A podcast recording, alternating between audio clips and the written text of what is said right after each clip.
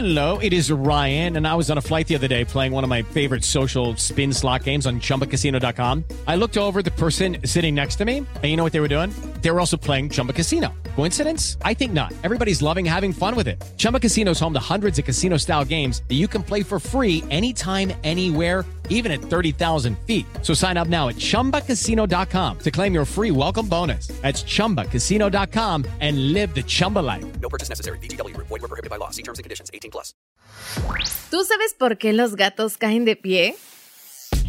Esto es Curiosísimo, el podcast con Carla Mancilla. En Curiosísimo el podcast todo nos interesa, así que aquí te ve esta información.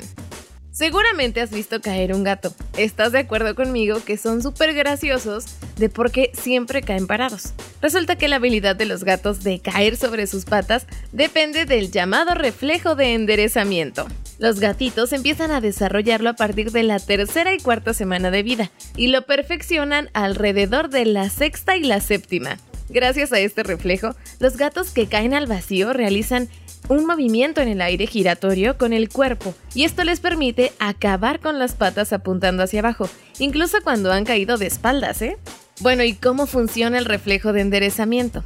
Este reflejo se activa gracias a la estimulación del vestíbulo, una estructura sensorial ubicada en la parte interna del oído, que es capaz de detectar y comunicar al cerebro la posición de la cabeza y el movimiento al que está sometida.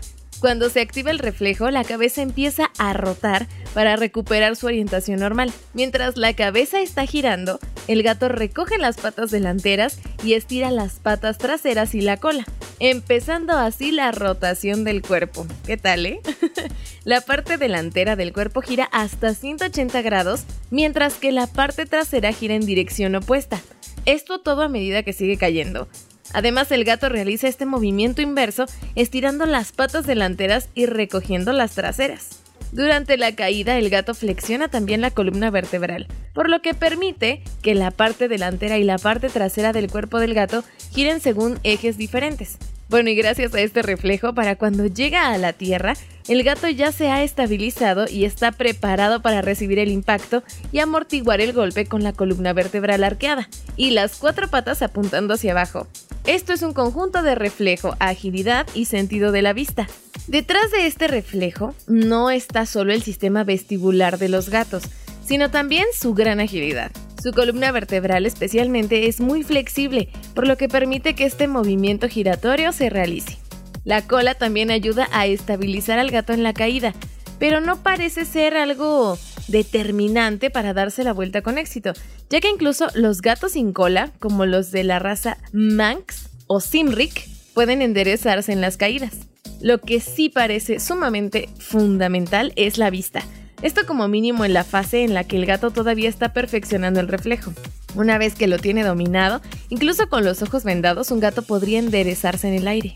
Lo cierto es que dicen que los gatos tienen siete vidas. Y esto es gracias al reflejo de enderezamiento. La mayoría de los gatos sobreviven a caídas que resultarían fatales para una persona.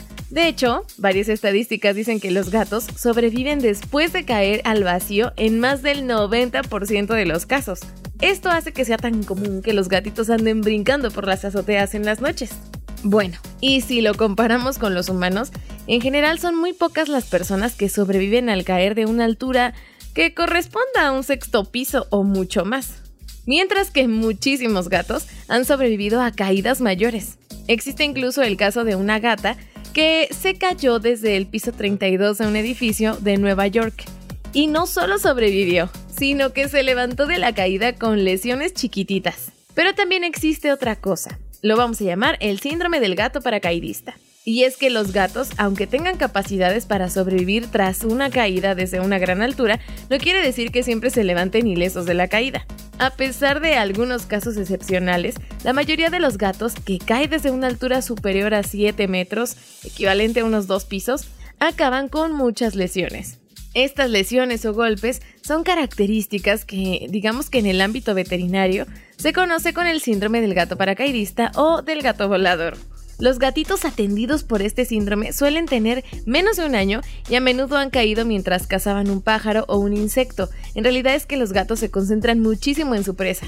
Sucede que están tan concentrados que se resbalan caminando por una azotea o por una azotehuela, algo súper alto, o por la repisa incluso de una ventana, o de plano tomaron mal las medidas al saltar cerca de una ventana o de un balcón. Para los gatos es natural voltear en el aire hasta caer de pie. Pero no hace falta poner a prueba este instinto de supervivencia con caídas que estoy segura que se pueden evitar.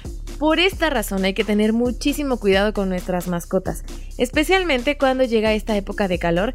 Es muy recomendable proteger las ventanas o los balcones con alguna especie de mosquitero, rejilla o una persiana. El chiste es que tu gato no tenga acceso a una ventana o a un lugar alto sin supervisión. Y bueno, yo deseo que tengas muchísimo cuidado con tus gatitos en casa. Espero también que esta información te haya gustado. Y ya sabes que me puedes escribir al Twitter. Me encuentras como arroba carla-mansilla, carla con K y doble A al final. Mándame tus dudas, tus sugerencias de temas o algo que sepas pero que quieras que investigue un poquito más.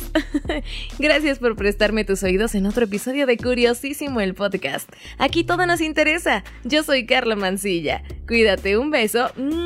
Adiós.